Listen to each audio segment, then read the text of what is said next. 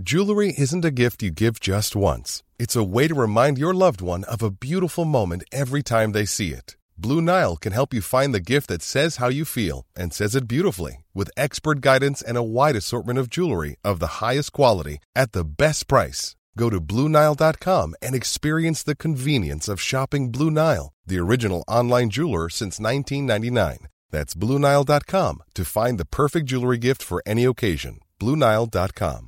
I'm Sandra, and I'm just the professional your small business was looking for. But you didn't hire me because you didn't use LinkedIn jobs. LinkedIn has professionals you can't find anywhere else, including those who aren't actively looking for a new job but might be open to the perfect role, like me.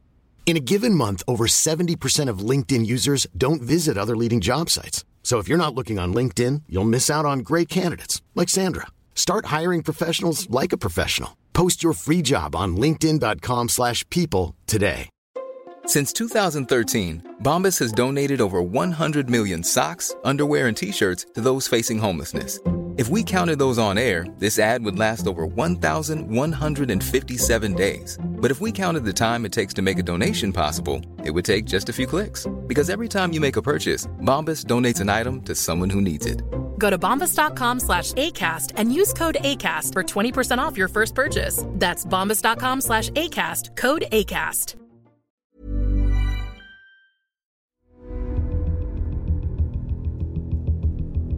Les histoires du crime. Matteo Ferrux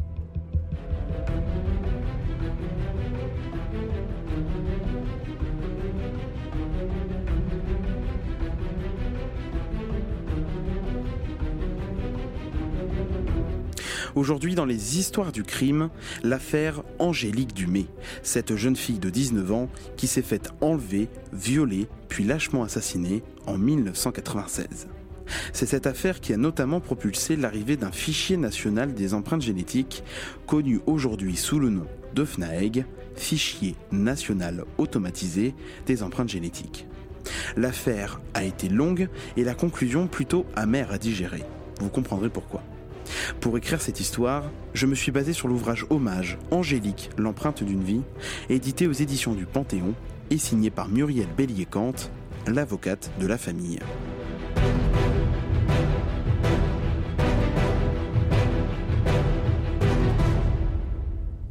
Avant de commencer cette histoire, je souhaitais vous rappeler quelques chiffres à propos de cette affaire. L'affaire Angélique Dumay, c'est 19 années d'instruction, 8 magistrats en titre, 26 tomes de procédure et 8250 actes distincts. On peut aussi compter des centaines de dépositions, de témoignages et d'expertises en tout genre. Comme le dit si bien Muriel Bélier-Kant, ce n'est pas pour souligner un record, mais bien pour représenter et mesurer le récit d'une mort violente.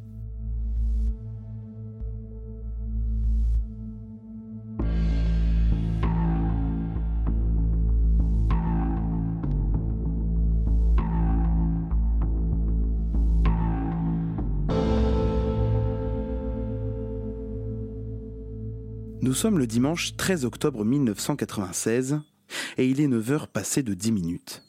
Un cycliste roule sur les routes de la forêt domaniale de Compiègne et aborde une allée. À quelques centaines de mètres de là se trouve la clairière de l'armistice qui accueille une reproduction du célèbre wagon où fut signé l'armistice le 11 novembre 1918 qui mit fin à la Première Guerre mondiale.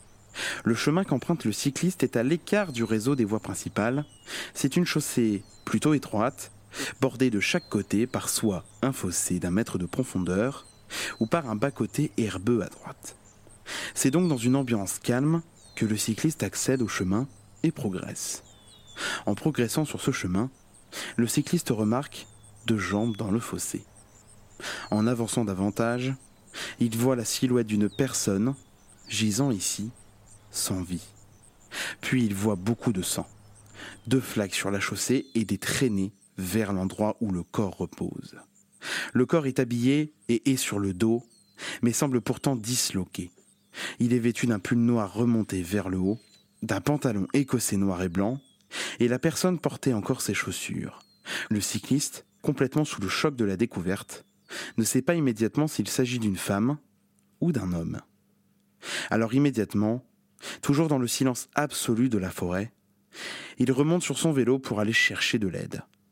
Il se rend donc à la maison forestière du Vallon de l'Armistice pour prévenir la police.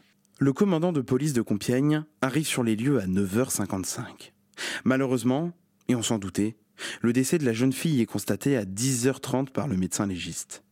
La victime a de nombreuses coupures profondes et une plaie béante apparaît quand le médecin légiste lui retire son pull. Un autre détail frappe le médecin légiste. On a essayé de la décapiter.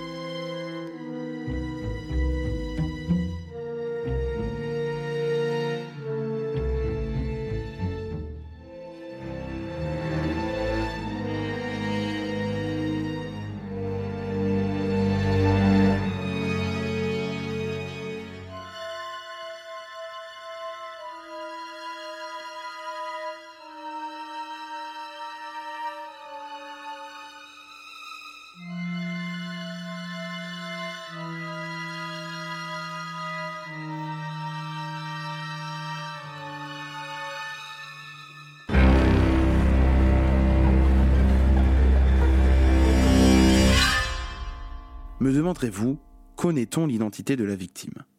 À ce moment de l'enquête, la police ne connaît pas encore son identité, mais des présentations sont nécessaires. La victime qui a été retrouvée en forêt s'appelle Angélique Dumay. Elle est née le 14 décembre 1977, ce qui fait le bonheur de ses parents, Marie-Pierre et Patrick. Dans son enfance, elle a été confiée à ses grands-parents, et pour cause, ses parents sortent tout juste de l'adolescence. Marie-Pierre n'a que 20 ans à la naissance d'Angélique et Patrick, lui, n'a que 22 ans. Ils ont du mal à gérer des liens d'adultes alors qu'ils sortent tout juste de l'adolescence. Malgré cela, elle grandit choyée par sa famille et en étant gâtée tout le long de son enfance.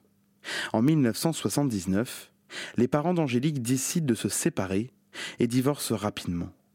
C'est à ce moment que Marie-Pierre reprend Angélique sous son aile et Angélique va donc vivre entre son père et sa mère, qui auront la sagesse et c'est plutôt rare, de ne pas remettre en cause son équilibre. C'est pour ça qu'Angélique verra souvent son père dans le domicile maternel et tissera avec lui un lien et une relation forte. Une telle relation qu'Angélique sera le témoin de son père lorsqu'il se remariera à l'été 1996. En 1980, Jean, un ami qui aura vu naître Angélique, car c'est un ami de longue date, s'installe avec Marie-Pierre dans le quartier qu'Angélique ne quittera plus jamais. Toute son enfance, elle connaîtra une stabilité remarquable qui lui permettra de garder une enfance heureuse et préservée. Jean constitue également un repère important pour Angélique. Il est le père de son petit frère et a toujours été un beau-père aimant avec elle. Parlons du petit frère d'Angélique. Elle l'adore. C'est un peu comme sa deuxième maman, elle l'aide à faire ses devoirs, lui cuisine des omelettes qu'il réclamera longtemps, et prend sa défense quand il est en mauvaise posture face à ses parents. Une grande sœur aimante est là à tout prix.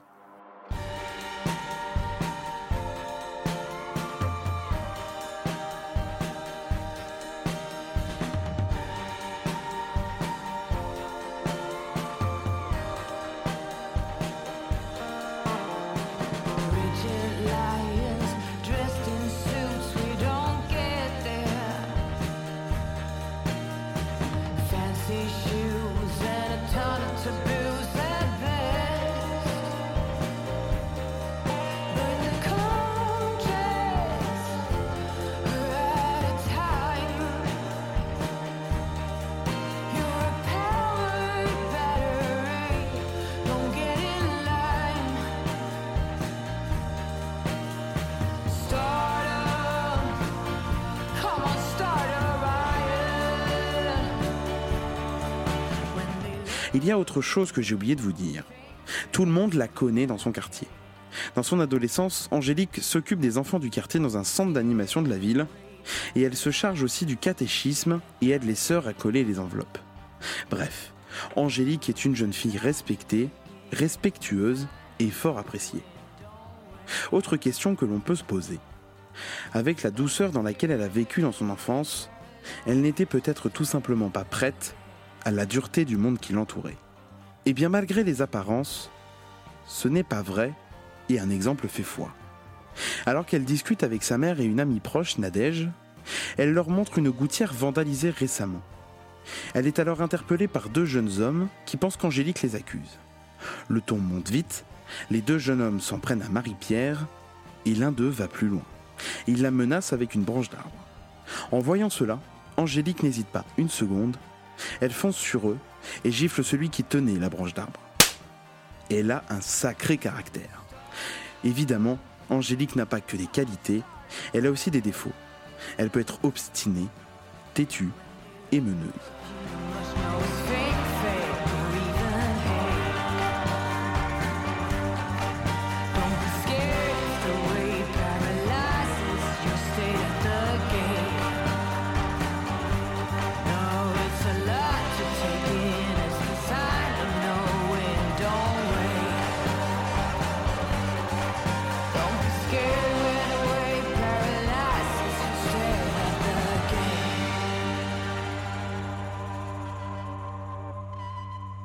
Je vous ai évoqué une certaine Nadège. Parlons-en.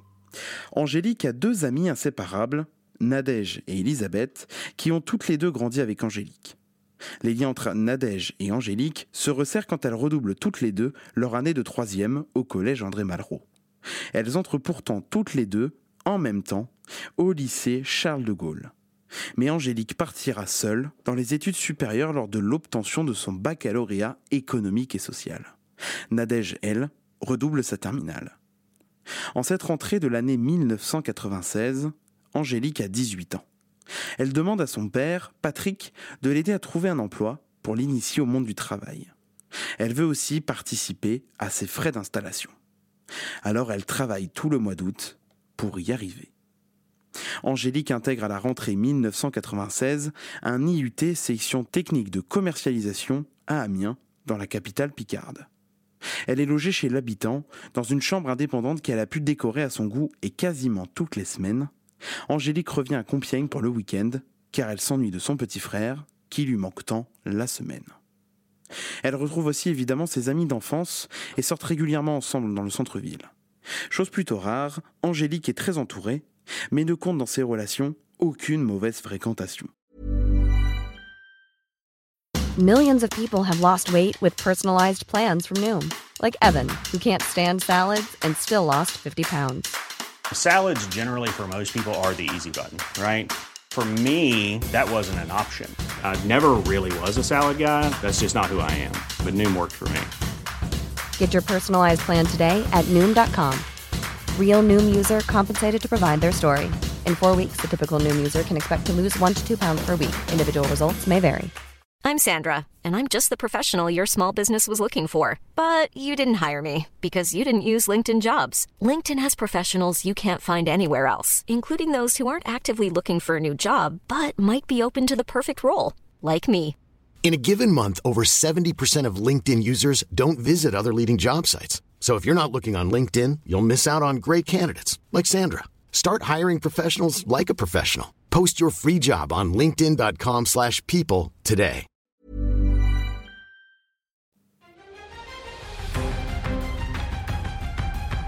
Vous écoutez Les histoires du crime. Nous sommes le 11 octobre 1996 et comme chaque semaine, Angélique rentre à Compiègne le vendredi en fin d'après-midi. Elle ne devait pas rentrer pourtant, mais sa grande amie Nadège a insisté. Elle fête son anniversaire et elle veut absolument qu'Angélique soit présente pour cet événement. Alors elle décide évidemment de rentrer. Elle passe le vendredi soir chez Marie-Pierre et Jean et elle partage un dîner avec eux. Le 12 octobre 1996, elle retrouve Nadège pour discuter de sa fête d'anniversaire qui aura lieu le soir même. Vers 20h, elle part avec Victor, un ami qu'elle connaît depuis quelques années à la fête d'anniversaire de Nadège, qui se déroule dans une salle proche du domicile parental qui a été mise à disposition des jeunes du quartier. Depuis quelques mois, Angélique sort avec Jules, un garçon dont elle est tombée amoureuse. Seulement, aujourd'hui, selon les dires de Nadège, elle ne semble plus éprise d'un sentiment amoureux. Mais Jules, lui, complètement épris. Lorsque Marie-Pierre rend du travail vers 20h30, elle trouve sur la table un mot d'Angélique. Maman, je suis à la salle en bas de chez Grégoire avec tout le monde. JB a mangé, il est au basket jusqu'à 23h30. Eux va les chercher, donc aucun danger. Après la salle, je vais au City. Je repasse peut-être à la maison avant. Je t'ai acheté ce que tu voulais. Bonne soirée. Gros bisous. Angélique. Un peu avant minuit, la fête d'anniversaire s'achève. Mais certains, comme Nadège ou Angélique, sont un peu sur leur faim et décident de prolonger la soirée en se rendant dans une boîte de nuit compiénoise. Alors les jeunes filles retournent voir Marie-Pierre, qui les conduisent au City Hall, une boîte de nuit située dans l'hypercentre de Compiègne. Une seule consigne, et ce que va répéter à plusieurs reprises les parents d'Angélique aux enquêteurs, ne jamais revenir seuls après une soirée. Vers minuit, les filles arrivent en voiture devant le City Hall. Marie-Pierre voit Angélique embrasser le videur de la boîte de nuit, puis Angélique s'engouffre dans l'escalier. C'est la dernière image que verra Marie-Pierre de sa fille en vie.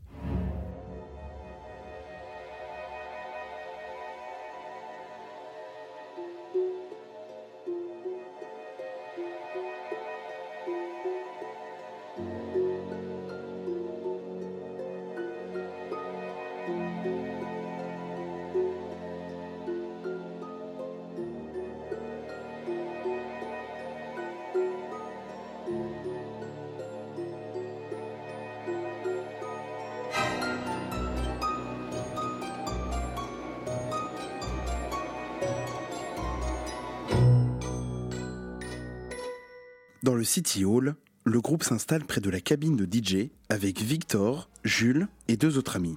Les jeunes gens commandent une bouteille de vodka. 30 minutes plus tard, trois garçons font irruption dans la discothèque.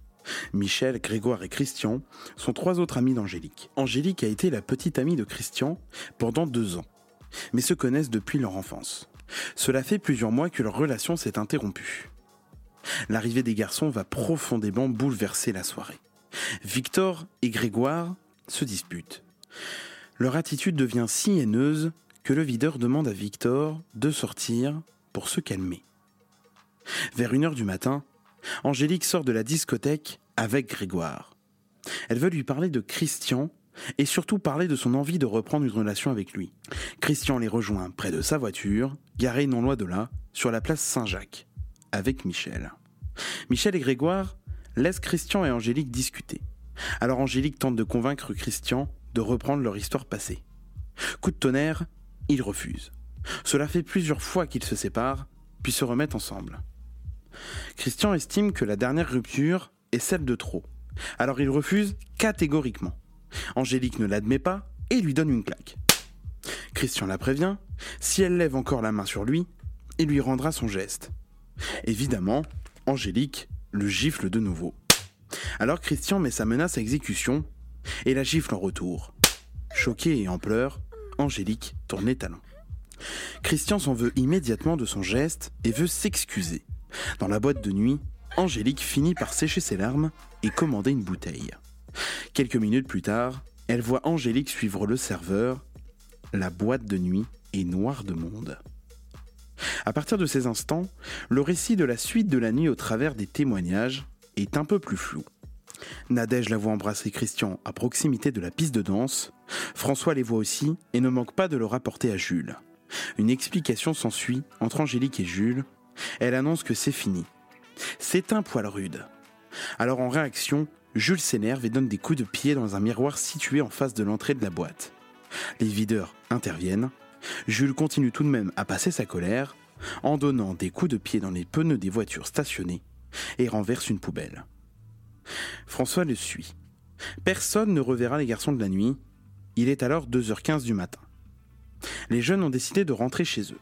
Alors Nadège demande à un ami d'aller trouver Angélique pour qu'elle rentre ensemble, ce qu'Angélique refuse catégoriquement. Le ton monte selon les dires de Nadège, mais Angélique la rassure, elle demandera à Christian de la raccompagner. Alors Nadège rentre seul à pied. Michel, Grégoire, Christian et Victor sont encore dans la boîte, même si aucun n'est à côté d'Angélique. Quand les trois jeunes hommes décident de repartir, il est 4h15 du matin. Christian a beaucoup parlé et n'a pas revu Angélique depuis un moment. Alors il se dit simplement qu'elle est repartie en ayant compris qu'il ne reprendra pas de liaison sérieuse avec elle malgré le flirt de la soirée. Michel, Grégoire et Christian repartent donc chez eux sans inquiétude. Victor, lui, est toujours dans la boîte de nuit et n'a jamais revu Angélique de la soirée. Il décide de rentrer chez lui vers 5h15 au moment de la fermeture de la boîte. En réalité, Angélique n'est pas repartie chez elle. Elle s'est volatilisée sans que personne soit capable de l'expliquer entre 4h et 4h30 du matin. Lorsqu'ils sont entendus par les enquêteurs, les clients du City Hall diront tous la même chose. Certains affirment avoir vu Angélique seule, d'autres disent qu'elle était avec un homme dont le portrait diffère beaucoup selon les déclarations. Tous s'accordent sur un point. Personne ne l'a vue s'absenter à partir de 3h45 du matin, l'heure à laquelle elle parle à Nadège. À l'exception d'une jeune fille qui l'a vue sortir entre 4h et 4h15 du matin, seule. Le personnel de la discothèque est lui aussi interrogé. La consigne du patron est formelle. Ils ont tous reçu l'ordre d'indiquer que rien de particulier ne s'est passé avec Angélique ce soir-là. Seulement le 22 juin 2005, le videur de la boîte de nuit reviendra sur sa déclaration. Il explique aux enquêteurs avoir menti, qu'il a bien vu Angélique sortir de la boîte et tourner en direction d'une agence bancaire faisant l'angle place Saint-Jacques. Elle lui aurait même lancé un à tout à l'heure. Elle avait donc du coup l'intention de revenir, ce qu'elle ne fera pas. Le dimanche 13 octobre 1996, au matin, en se réveillant, Jean, qui devait se rendre au salon de l'automobile à Paris, remarque qu'Angélique n'est pas rentrée de la nuit. Ses clés ne sont pas sur la porte. Marie-Pierre, elle, ne s'affole pas, car Angélique lui avait dit qu'elle prendrait sûrement le petit déjeuner avec ses amis dans la salle communale où s'est déroulée la fête d'anniversaire de Nadège. Mais à 10h30 du matin, toujours rien, aucune nouvelle. Alors elle appelle la mère de Nadège. Angélique n'est pas chez elle. Marie-Pierre sent une angoisse monter. Elle demande à la mère de Nadège de réveiller sa fille. Elle veut savoir ce qu'il s'est passé hier soir. Alors Nadège se présente à la porte de Marie-Pierre. Elle n'est pas capable d'expliquer ce qu'il s'est passé, ce qui agace fortement Marie-Pierre. Alors elle appelle tous ses amis et aucun n'est avec son enfant. Angélique a disparu.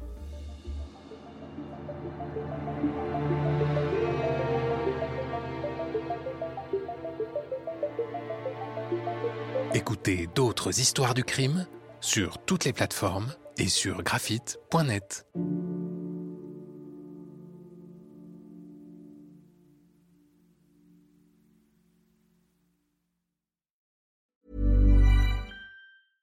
Imagine the softest sheets you've ever felt. Now imagine them getting even softer over time. That's what you'll feel with Bowl and Branch's organic cotton sheets. In a recent customer survey, 96% replied that Bowl and Branch sheets get softer with every wash. Start getting your best night's sleep in these sheets that get softer and softer for years to come. Try their sheets with a 30-night guarantee. Plus, get 15% off your first order at bowlandbranch.com. Code BUTTERY. Exclusions apply. See site for details.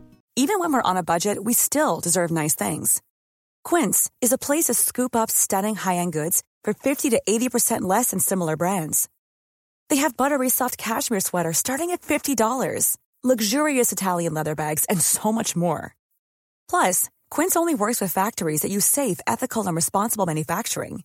Get the high-end goods you'll love without the high price tag with Quince. Go to quince.com/style for free shipping and 365-day returns.